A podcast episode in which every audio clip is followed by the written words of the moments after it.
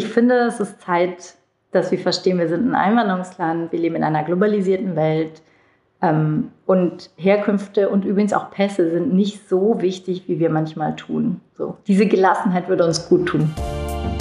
Hallo und herzlich willkommen zu Driving Change, dem Diversity Podcast. Ich bin Vicky Wagner, Gründerin und CEO von Beyond Gender Agenda und spreche mit meinen GästInnen darüber, was wir gemeinsam tun können, um die Themen Diversität, Chancengerechtigkeit und Inklusion auf die Agenda der deutschen Wirtschaft zu setzen. Meine heutige Gesprächspartnerin ist die Journalistin und Autorin Ferda Attermann. Ferda hat 2009 das Netzwerk der neuen deutschen MedienmacherInnen mitgegründet, das sich für mehr Vielfalt im Journalismus einsetzt. Und sie ist seit 2018 deren Vorstandsvorsitzende.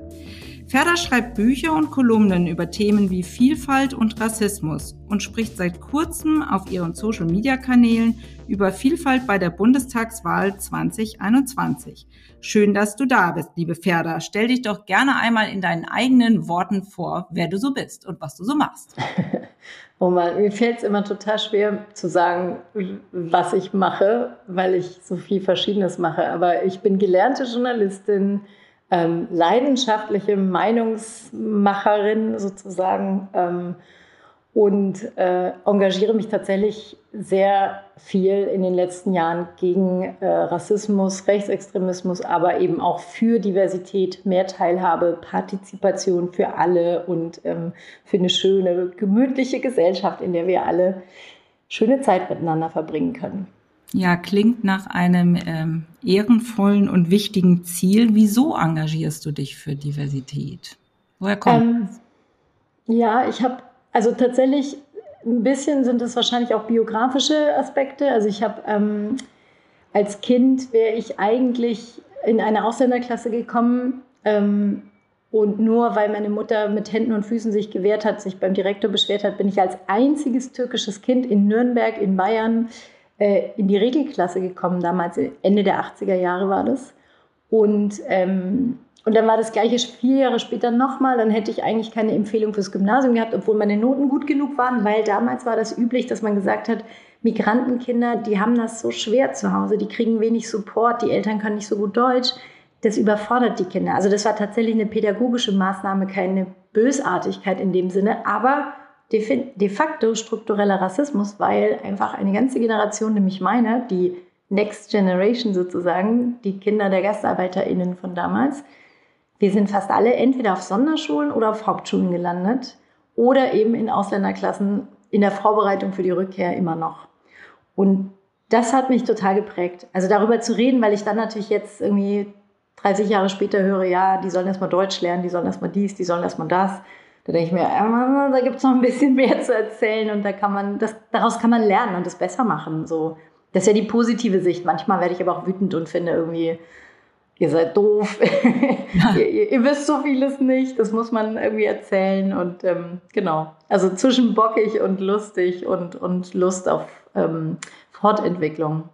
Aber das Schöne an Deutschland, also manchmal werden Leute wie ich, die sich sehr kritisch mit unserer Gesellschaft beschäftigen, ja so ein bisschen so als Hasse, also so als Deutschland-Hasserin oder so gesehen. Und die Wahrheit ist ja, dass ich eher finde, hier lohnt es sich halt total. Also mit ein paar Kniffen, das ist ähm, für mich so, wir müssten ein paar Hebel umschalten. Und wenn wir das hinbekommen, dann ist das eine ganz tolle, großartige Gesellschaft, in der wirklich viele Menschen ganz tolle Chancen haben. So. Also ich höre eher die Deutschland-Liebhaberin mit Optimierungsleidenschaft als die Deutschland-Hasserin. das finde ich super. Und du ich finde es auch schön, dass du diesen Einblick ähm, aus deiner Kindheit und deiner Schulerfahrung sozusagen mit uns teilst, weil das ähm, vielen Menschen, glaube ich, gar nicht bewusst ist. Und selbst erlebt hat der Deutsche oder die Deutsche sowieso nicht, ja. Ähm, und es ist dieses Bewusstsein ja gar nicht da, vor welchen Herausforderungen äh, man da auch im Bildungssystem stand und letztendlich heute an der einen oder anderen Stelle auch noch steht. Also insofern, glaube ich, ist das fürs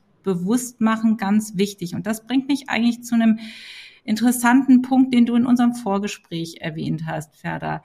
Ähm, da hast du gesagt, ähm, sichtbar machen von Diversitätsdimensionen ist ja im Prinzip ähm, etwas sehr Übliches bei allen Menschen, die sich darum bemühen, Diversität nach vorne zu bringen, also auch Initiativen, auch wie Beyond Gender Agenda, die wollen Diversitätsdimensionen sichtbar machen. Und da hast du gesagt, na ja, also da muss man schon mal hinterfragen, ähm, ist das dann wirklich äh, so der richtige Weg oder führt das gegebenenfalls vielleicht im Bereich Ethnicity auch zu mehr Rassismus? Und ähm, das hat in mir gearbeitet, ja, ähm, muss ich sagen. Und äh, da würde ich doch dich bitten, gib uns doch mal deinen Einblick und deine Perspektive zu dem Thema Sichtbar machen, Sichtbarkeit. Ich finde schon, dass Sichtbarkeit absolut und auch ähm, mehr Diversität absolut der richtige Weg ist. Ähm, ich würde das gar nicht hinterfragen wollen, ob, weil es dann vielleicht zu mehr Sexismus oder mehr Rassismus führt, ob das der falsche Weg ist. Das ist unbedingt wichtig. Aber man sollte sich nichts vormachen, ähm, wenn man mehr, also ich erkläre es immer gerne am Beispiel Frauen, wenn man mehr Frauen reinholt und vor allem auch in die Chefebenen und so weiter holt äh, oder reinlässt, vielleicht muss man es ja so sagen, dann ähm, gibt es ja nicht weniger Sexismus, sondern dann ist, wird der vielleicht möglicherweise erst sichtbarer, der, der schon da ist. Und das Gleiche gilt natürlich auch für das Thema Rassismus. Also die Klischees, die Menschen in den Köpfen haben, die Vorbehalte, die ähm, was auch immer, also muss auch nicht immer nur negativ sein, es können auch so euphemistische, positive äh, Bilder sein, die man dann irgendwie auf Gruppen drüber stülpt. Die treten ja erst in Erscheinung, wenn die Leute da sind. So, also dann wird man ja auch mit sich selbst konfrontiert, wie man mit den Leuten umgeht. Insofern ist ähm, Rassismus nicht automatisch weg oder weniger, wenn mehr Diversität und Sichtbarkeit da ist, sondern eher umgekehrt, das kann dann erst recht passieren. So. Und wir arbeiten ja viel im Bereich Medien, also der Verein Neue Deutsche MedienmacherInnen, den, den ich eben mitgegründet habe. Wir haben einen Diversity Guide rausgegeben und natürlich ist, ähm, wenn man es schafft, mehr Menschen aus der Einwanderungsgesellschaft sichtbar nach vorne zu holen, das haben wir in den letzten Jahren auch erlebt, weil das auch passiert ist, dann erzeugt das ja auch Gegenwind. Und die Leute haben irgendwie das Gefühl, oh, ich sehe überhaupt keine Deutschen mehr oder so. Ähm, dabei sind das ja erstens Deutsche und zweitens ähm, ist dieser Schritt eben, das, das als normal zu empfinden oder damit überhaupt klarzukommen oder zu fühlen, dass man es irgendwie wahrnimmt und komisch findet. Das alles ist ein ganz wichtiger Prozess, aber der ist halt nicht ohne Reibung. Also da, den muss man dann begleiten mit, ähm, indem man darüber spricht, indem man klar macht, was gerade passiert, ähm, indem man diese Klischees, Stereotype und so weiter angeht und oft, also gerade in Unternehmen zum Beispiel, in größeren Organisationen und Institutionen, auch mit Trainings, mit Sensibilisierungsworkshops und so weiter.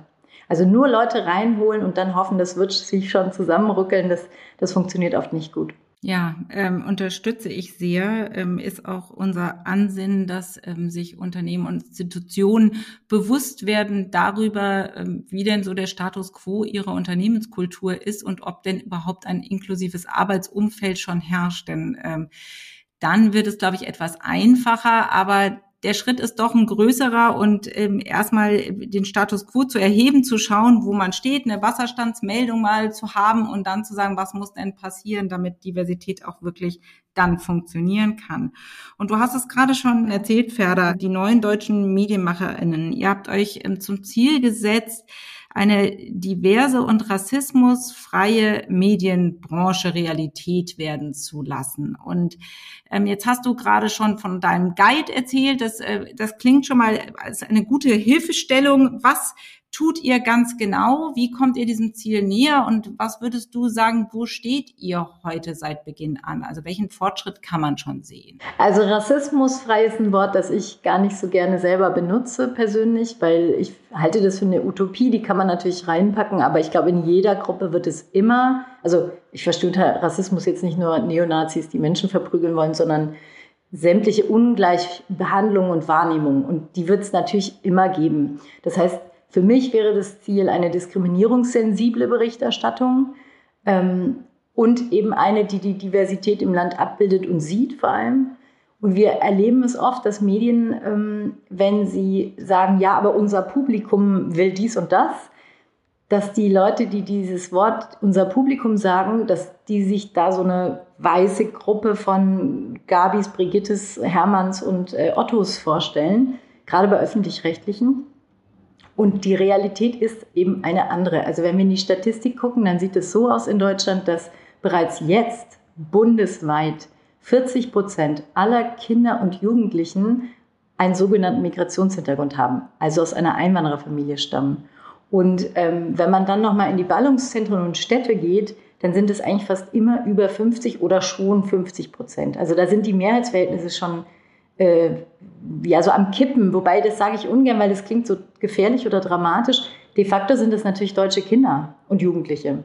Aber ähm, die heißen halt nicht mehr alle Helmut. Gut, das heißen natürlich Kinder aus autochton deutschen Familien auch selten. Aber ähm, die haben eben auch Namen, die migrantisch klingen und trotzdem sind sie Teil dieser Gesellschaft und müssen auch als Publikum oder als Zielgruppe oder auch im Fall von Unternehmen eben als Kunden wahrgenommen werden. Und das Interessante ist, dass die Wirtschaft da oft weiter ist als Medien, selbst die privaten Medien.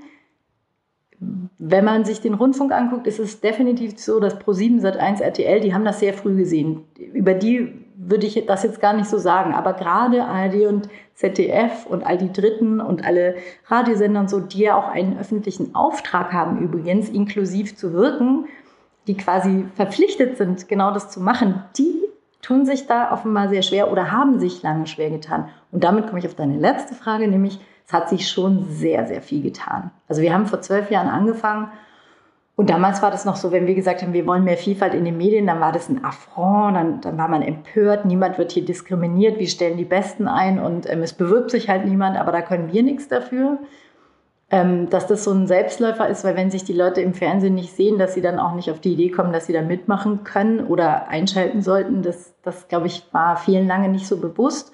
Das kommt jetzt, aber es kommt halt spät, muss ich sagen. Also es tut sich sehr, sehr viel, aber ich weiß nicht, ob das die, die gesellschaftliche Entwicklung noch aufholen kann. Dafür müsste sich so radikal, so schnell, so viel ändern.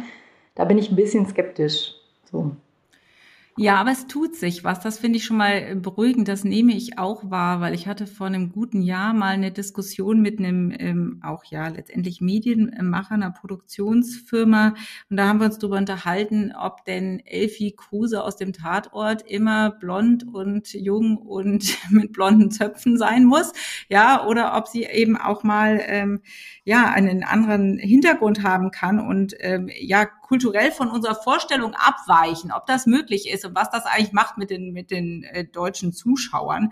Und ich glaube, dass es gerade diese ganz klassischen Formate sein müssen, die da die Vielfalt in der Gesellschaft abbilden, damit sich das eben als normales Leben bei uns auch einprägt. Ja, ähm, und ich bin froh zu hören, dass du schon siehst, dass sich etwas tut, aber eben auch sagst, Mensch, es ist noch ganz schön viel aufzuholen, bis wir die Realität wirklich abbilden. Und was würdest du denn sagen?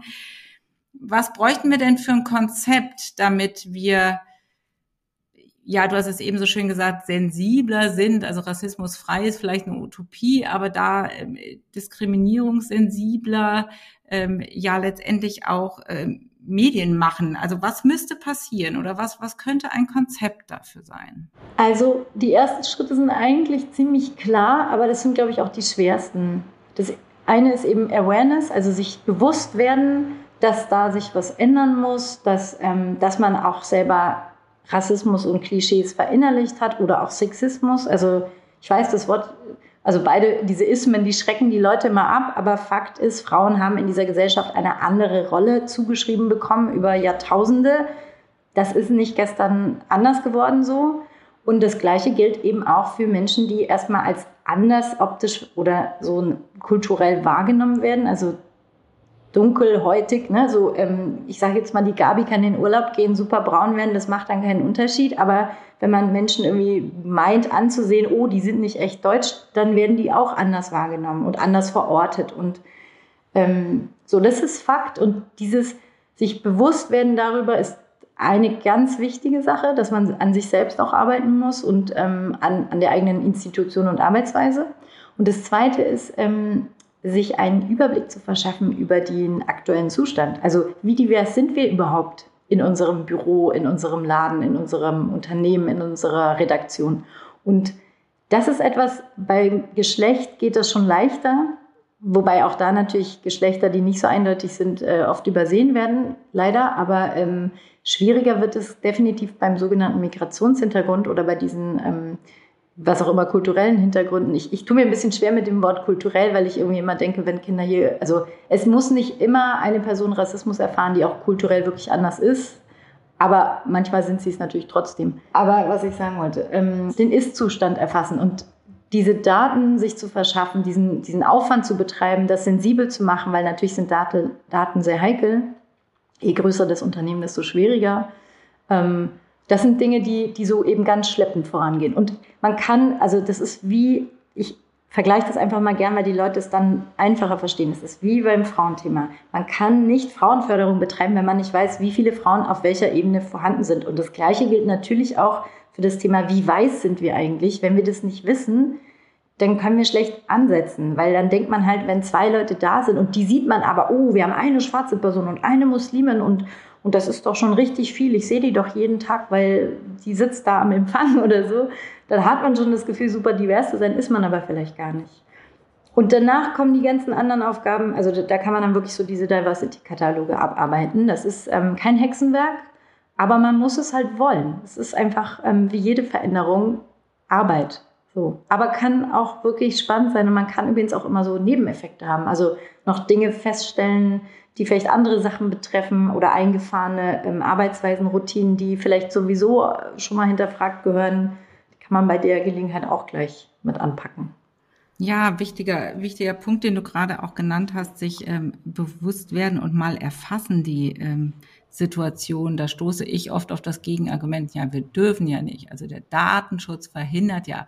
Ähm, ich sehe das etwas entspannter, ohne mich aus der legalen Zone wegbewegen zu wollen. Ich glaube sehr wohl, dass man deutlich mehr Transparenz erlangen kann, wenn man es denn nur will. Ja, und das liegt natürlich auch wieder an der inklusiven Arbeitsatmosphäre, die herrschen muss, damit das gelingen kann. Und das ist letztendlich auch ja, die Interesse, das Interesse an dem Thema und die Neugierde, die man hat, auch seine, seine, sein Umfeld kennenzulernen, seine Mitarbeitenden kennenzulernen. Und das halte ich für ein ganz ja, ganz wichtiges Thema. Und jetzt hast du schön aufgezeigt, was man tun kann, um die Situation zu verändern und zu verbessern. Und ja, seit kurzem hat sich ja der Todestag von George Floyd äh, gejährt und ich erinnere mich einfach noch sehr stark daran, weil wir waren im letzten Jahr zu der Zeit erst seit einem halben Jahr aktiv mit unserer Initiative Beyond Gender Agenda und ich hatte immer so ein bisschen die Sorge, dass das Thema kulturelle Herkunft, Migrationshintergrund, alles, was zu dieser Diversitätsdimension zählt, nicht genug Aufmerksamkeit bekommen. Auf einmal war sie da. Ja, dankenswerterweise. Sie war da und in allen Medien omnipräsent und jeder hatte auf einmal eine Meinung und jeder hatte was zu sagen und ein Gerechtigkeitsempfinden. Meiner Ansicht nach hat das Ganze äh, ein bisschen wieder an Fahrt verloren. Ähm, die Aufmerksamkeit ist nicht mehr so sehr da. Mag man bewerten, wie man möchte, ist aber natürlich auch ein Thema, man muss ja aufpassen, dass das Thema äh, nicht ganz verloren geht, in den Köpfen bleibt, dass wir nicht zurückkehren zu einer einseitigen Diskussion, ob eine Frau schon äh, mit Vielfalt gleichzusetzen ist oder nicht. Wie bewertest du die Thematik und ja, wenn wir, wenn wir sagen, es muss ja auf struktureller Ebene was passieren, würdest du sagen, es ist schon was passiert? Also ich habe das auch so wahrgenommen, dass letztes Jahr, also ich habe heftig genickt, das sieht man jetzt natürlich im Podcast nicht, wenn du gesprochen hast. Ähm, ich habe das auch so wahrgenommen wie du. Ich denke, dass ähm, auf struktureller Ebene oder die Folgen dieses Aha-Effekts, der letzten Sommer entstanden ist, oh ja, krass, Rassismus, großes Thema, auch bei uns, ähm, schwarze Menschen, anti-schwarzer Rassismus, auch, auch diese Worte überhaupt mal zu definieren. Es gibt verschiedene Formen von Rassismen. Ähm, das war ein sehr wichtiger Aha-Effekt und leider ist ein bisschen meine Sorge, dass es nicht sehr viel weitergegangen ist. Also die nächste Stufe der Erkenntnis wäre ja eben zu sagen, okay, was machen wir denn jetzt? Und ähm, was schon, glaube ich, passiert ist, dass sich jetzt viele irgendwie gehortet haben sozusagen oder mal zusammengesetzt haben. Ich weiß das auch von vielen Medien, dass, dass es da irgendwie so eine Chefrunde gibt, die sich mal zusammengesetzt haben und gesagt haben, so jetzt gucken wir mal, was wir machen ähm, aus dieser Erkenntnis. Aber es ist halt jetzt auch schon ein Jahr danach und schon auch schon wieder weiter. Also bald wird es schon eineinhalb Jahre sein und so. Ich finde, es ist relativ zäh, was dann an Erkenntnis kommt, weil ja dann immer das nächste Thema kommt. Also die, das, das Problem mit medialen Hypes ist ja, dass sie eben vorbei sind und wenn sie vorbei sind, ist schon der nächste da und dann hat man den Fokus wieder dahin gelenkt.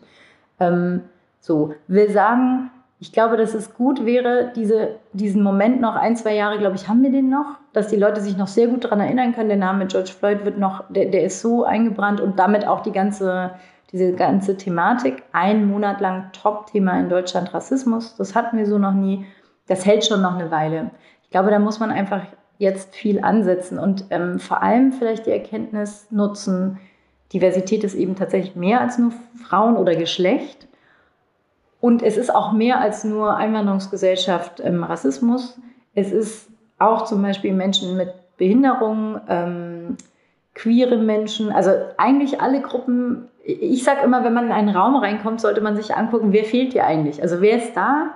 Sind wir alle ungefähr im selben Alter? Sind wir alle irgendwie ähnlich gekleidet, vom Typ her ähnlich? Reden wir alle ähnlich? Ähm, haben wir alle die gleichen, ungefähr die gleichen Abschlüsse so?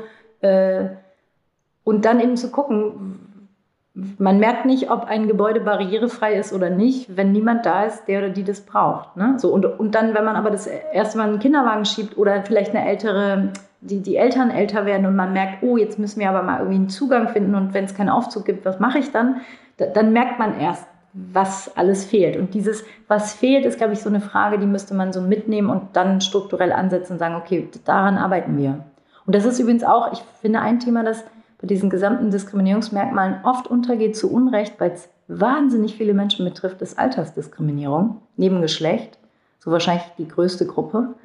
Und das betrifft auch nicht nur viel ältere, sondern auch viel jüngere Menschen. Also so beides sich nochmal anzugucken, das, es macht einfach, das wissen wir ja, also da, dazu gibt es so viele Studien, es macht Teams besser, wenn sie unterschiedliche Menschen zusammenbringen dann kommen verschiedene Perspektiven. Das ist auch das, was wir im Medienbereich immer sagen. Wir brauchen Perspektivendiversität. Wir brauchen nicht optische Diversität oder, äh, also auch vielleicht, aber, aber vor allem geht es ja darum, dass die Leute unterschiedliche Sichtweisen auf ein Thema haben, unterschiedliche Lebenserfahrungen mitbringen, unterschiedliche ähm, Zugänge haben und, und das brauchen wir und das müssen wir auch fördern. Finde ich äh, eine sehr hilfreiche Frage, die man tatsächlich immer in den Mittelpunkt stellen sollte. Was fehlt eigentlich, ja, um eine Vielfalt an Perspektiven zu haben? Und das bringt mich zu deinem Buch, das du 2019 geschrieben hast, mit dem Titel Ich bin von hier, hört auf zu fragen.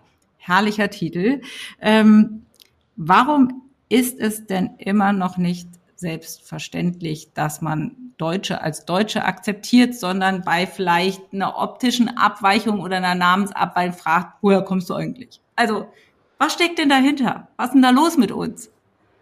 Also, danke für die Frage. Ich, es ist ja jetzt lang her, aber äh, ich finde immer noch, dass es super wichtig ist, darüber zu reden. Ein paar Leute hatten damals gefunden, ja, ist doch wurscht, wie man jetzt ob man jetzt gefragt wird, wo man herkommt, weil ist ja nett gemeint und so. Das ist es auch, darum geht es gar nicht, sondern darum, dass es zeigt, welches Bild die Person, die fragt, vom Deutschsein hat oder von Zugehörigkeit. Also wer kann von hier sein und wer ist offenbar von irgendwo hergekommen. Und diese Vorstellung, dass nur weiße deutsche Menschen, die eben, ich mag diese etwas älteren Namen, Herbert, Otto, Günther, Gabi heißen, ja, dass die von hier sind und dass aber Fatma, Hohe und Romani eingewandert sein müssen, das ist, also das war vor 50 Jahren noch okay, passt aber heute einfach nicht mehr. Und ähm, es zeigt halt, dass wir immer noch ein sehr abstammungsdefiniertes Verständnis vom Deutschsein haben. Und dieses Abstammungsdefinierte ist ein Kernproblem auch der ganzen Rassismusdebatte oder Thematik, weil wir verstehen lernen müssen, dass es total wurscht ist, wo jemand herkommt, ob jemand von woher kommt, wie jemand aussieht, wie die Person heißt.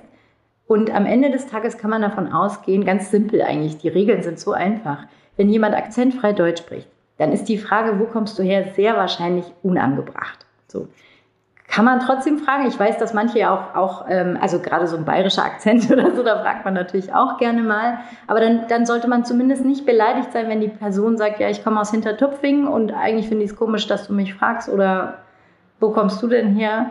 Und man sollte vor allem nicht nachhaken und finden, ja, aber bist du dir, also wirklich, wo kommen deine Eltern her, wo kommen deine Großeltern her? Ich finde diese Ahnen- und genialische Forschung irgendwie bizarr. So, also die, ich finde, es ist Zeit, dass wir verstehen, wir sind ein Einwanderungsland, wir leben in einer globalisierten Welt ähm, und Herkünfte und übrigens auch Pässe sind nicht so wichtig, wie wir manchmal tun. So. Diese Gelassenheit würde uns gut tun. Ja, die Gelassenheit würde uns in der Tat gut tun und wir weichen da international auch einfach ein wenig ab. Ähm, ich glaube, das gibt's in keinem Land so ausgeprägt wie bei uns oder selten. Ähm, auf jeden Fall fällt das auf und das höre ich nicht zum ersten Mal von dir, ähm, diese Ermüdung, dass diese Fragen immer noch gestellt werden und ja, dann treibt dich ja auch das Thema, also nicht nur das Thema der Medienmacher und der deutschen Medienlandschaft und diese diverser zu gestalten, sondern wir kommen jetzt mal unausweichlich zur anstehenden Bundestagswahl. Und äh, auch das Thema treibt die, also die Politik und die Aufstellung unseres, unserer Regierung und ähm, das die ja auch nicht wirklich aktuell die Gesellschaft abbildet. Und ich bin gestolpert über deinen Instagram-Kanal und deine neue Live-Talk-Runde Wer will da rein? Ähm, Warum machst du das? Erzähl uns das. Erzähl uns, ähm, wie ist deine erste Wahrnehmung, das erste Feedback? Ähm, ja, was treibt dich da an? Was sind die Learnings? Also ich habe ähm, früher beim Mediendienst Integration gearbeitet oder hatte den damals mit aufgebaut. Das ist so eine Serviceplattform rund um die Themen der Einwanderungsgesellschaft für Journalistinnen. Und weil es keine Daten gab, haben wir manchmal punktuell Daten erhoben. Und wir haben geguckt, wie viele Leute sind eigentlich im Bundestag mit Migrationshintergrund. Das ist immer die statistische Größe, mit der wir offiziell sozusagen nur arbeiten können.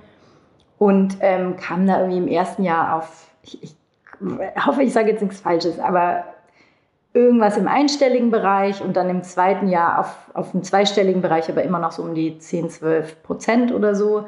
Ähm, also deutlich unter dem Bevölkerungsdurchschnitt.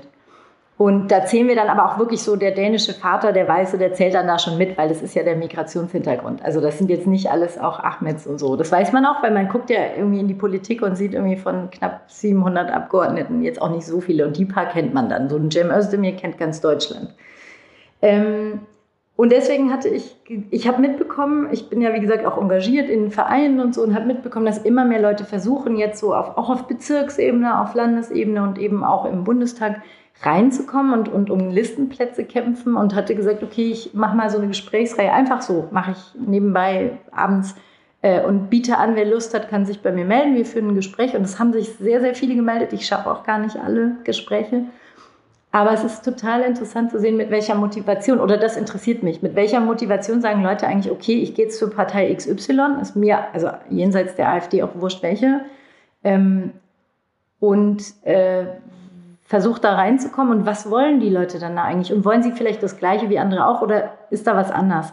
Ich habe aber noch nicht so viele Gespräche geführt, dass ich diese Fragen schon so als, als Durchschnitt beantworten könnte. Aber was ich merke, ist, dass einfach sehr viel Antrieb gerade da ist. Das hat mit Sicherheit auch mit dem Rechtsruck der letzten Jahre zu tun. Es ist bizarr, wenn man eben hier geboren und aufgewachsen ist, aber vielleicht auch zugewandert, ähm, wenn man irgendwie ständig hört, wie die, dass die Daseinsberechtigung in Frage gestellt wird von einigen und das so im Raum steht, ohne dass es ständig Dauerempörung gibt, weil die Dauerempörung geht ja nicht. Irgendwann hört die halt auf. So.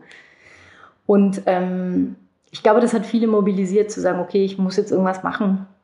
Und ich finde es schön. Also ich, ich glaube, es wird sich in den nächsten Jahren in den Parlamenten viel ändern. Wo sich auch noch viel ändern muss, ist im öffentlichen Dienst. Ähm, das ist aber ein zäher Prozess. Also die, die versuchen sich zu öffnen, aber das geht dann meistens über die Neuzugänge und die Neuzugänge sind nicht immer in sehr großer Zahl. Bei der Berliner Polizei schon. In anderen Bereichen klappt das nicht so gut. Aber ähm, es wird sich so, ich sag mal, also in den nächsten 10, 20 Jahren wird sich schon viel verändern, aber 20 Jahre ist halt auch mal eine ganze Generation. Also so viel Geduld habe ich dann irgendwie auch wieder nicht. Deswegen rede ich die ganze Zeit drüber und hoffe, dass es äh, schneller geht. Und ja. deswegen finde ich übrigens auch Quoten ein ganz wichtiges Thema. Ja, da wollte also, ich gerade drauf kommen. Das, das war nämlich genau mein Stichwort, weil du gesagt hast, Mensch, 20 Jahre die Geduld habe ich nicht. Ähm, das ist auch ein Thema, äh, was mich antreibt. Ich habe nicht die Geduld zu warten, ob mein Enkelkind irgendwann äh, ausgewogenere Welt vorfindet, wo Chancengerechtigkeit selbstverständlich ist. Die habe ich auch nicht. Bringt mich zum Thema Quote, aber du hast es gerade selbst schon erwähnt. Brauchen wir eine Migrationsquote? Ja, äh, war das Keynes, der gesagt hat, in the long run we're all dead? Ähm, ich finde auch, also wenn man nicht super, super viel Zeit hat und warten will, bis sich das vielleicht in 50 Jahren, so sagt man ja in der Frauengleichstellung, äh, bessert, dann äh, brauchen wir eine Quote. Ja, es, es, führt eigentlich leider keinen Weg dran vorbei. Also ich habe früher auch immer gesagt, nee, ist ja doof und Zwang und mm, und wer will denn schon da irgendwie über dieses Ticket rein und so. Und inzwischen denke ich mir, nee, also wir, wir können beobachten, dass es ohne eine Quote in der Regel nicht klappt. Das bezieht sich eigentlich immer auf die Frauenquote, aber nur da, wo es die gibt, wird sie auch erfüllt und an anderer Stelle nicht. Also freiwillig klappt es einfach nicht.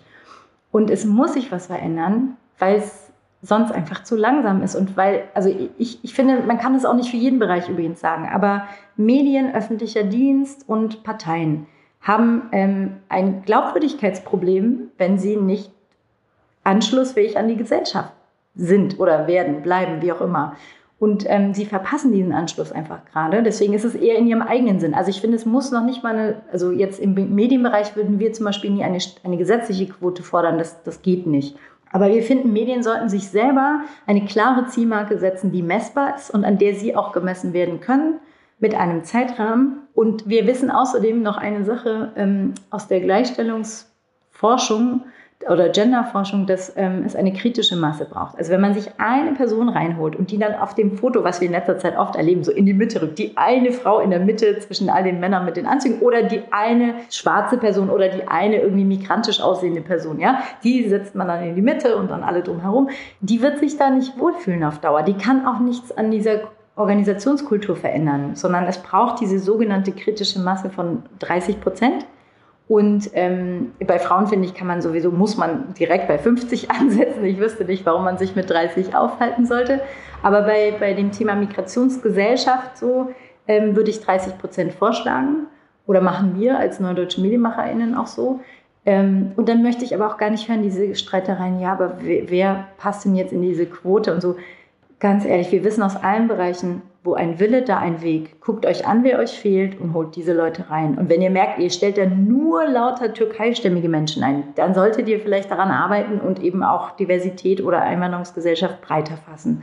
Wenn man nur russischstämmige einlädt und so, dann also reinholt, dann funktioniert es natürlich auch nicht so super optimal mit der Diversität. Aber das kann man nach und nach machen. Work in progress. Das muss nicht von vornherein ein perfektes Konzept für so und so viel Prozent aus der Gruppe und so. Ja, das, das hört sich, hört sich machbar an, weil äh, ich kenne eben auch oder habe viele GesprächspartnerInnen, die äh, etwas zurückzucken, wenn man äh, lautstark eine Quote fordert. Und du hast es aber gerade schön erklärt und dargestellt. Ähm, es ist aber in jedem Fall hilfreich, wenn man sich selber Ziele setzt, diese veröffentlicht und transparent macht und an diesen gemessen werden kann.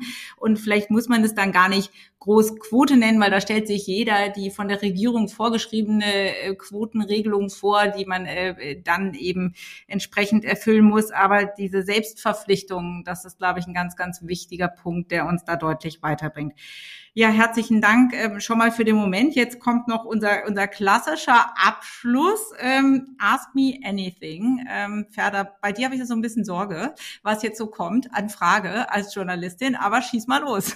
Also ich wollte dich eigentlich fragen, wie du als Unternehmer zur Quote stehst, aber ich höre ehrlich gesagt, du hast es ja schon quasi gesagt. Deswegen würde ich dich gerne fragen, wie du, ob du schon mal so ein, so ein Training gemacht hast, so ein Antirassismus-Training und wenn ja, wie das für dich war. Nein, habe ich tatsächlich nicht, aber ich habe viel darüber gelesen, was ähm, die Inhalte angeht, die solche Rassismus-Trainings sozusagen beinhalten und kann mir das, glaube ich, ganz gut vorstellen und fand das auch sehr erhellend. Habe ich selber noch nicht gemacht, nehme aber den Punkt gerne auf und mache es mal. Hast du eine Empfehlung, wo ich das machen sollte? Jein. Ah. Ich, ich würde jetzt ungern, also es gibt so ein paar Namen, die sagen alle und dann gibt es noch ein paar andere, aber äh, ähm, ich glaube doch, vielleicht um einen Namen mal zu nennen, mit Josephine Abraku und ihrem, ähm, das nennt sich, glaube ich, Institut für Antidiskriminierung im Bildungs... irgendwas, irgendwas mit Bildung und Diskriminierung. Wir recherchieren das und hängen, das, hängen die Info in die Show Notes, damit alle genau die richtige Info haben. Ja, vielen Dank dafür. Mache ich gerne, finde ich auf jeden Fall einen absolut wichtigen Punkt und lerne ich sicher noch mal einiges mehr. Ähm, aber generell heute schon habe ich ganz viel von dir lernen dürfen und hatte viel Freude in dem Gespräch. Und ja, es ist schade, dass man unser Video nicht sieht, weil wir haben permanent gegenseitig und gelacht und äh, es war ein toller Austausch. Ich danke dir dafür, würde ich gerne ähm, auch noch mal fortsetzen und äh, Herzlichen Dank für heute und hat mir ganz viel Spaß gemacht. Danke dir, Vicky. Ich hoffe, euch hat diese Folge von Driving Change, dem Diversity Podcast, gefallen. Neue Folgen gibt's immer donnerstags. Und damit ihr keine Folge verpasst, abonniert uns gerne auf allen gängigen Podcast-Plattformen und folgt uns auf LinkedIn, Instagram und Twitter. Falls ihr Ideen habt, welche GästInnen ich einmal in unserem Podcast einladen soll, macht doch gerne einen Vorschlag. Ich freue mich darauf und immer über euer Feedback. Bis zum nächsten Mal, eure Vicky.